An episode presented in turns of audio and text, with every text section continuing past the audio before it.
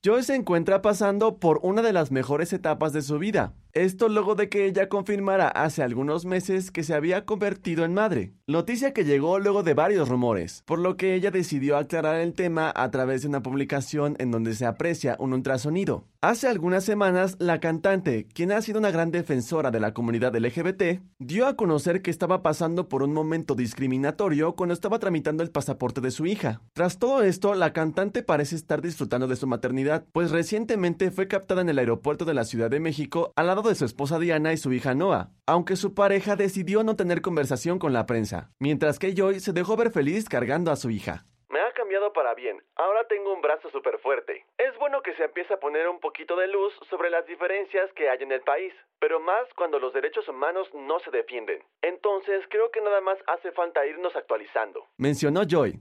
Encuentra más notas como esta en exafm.com.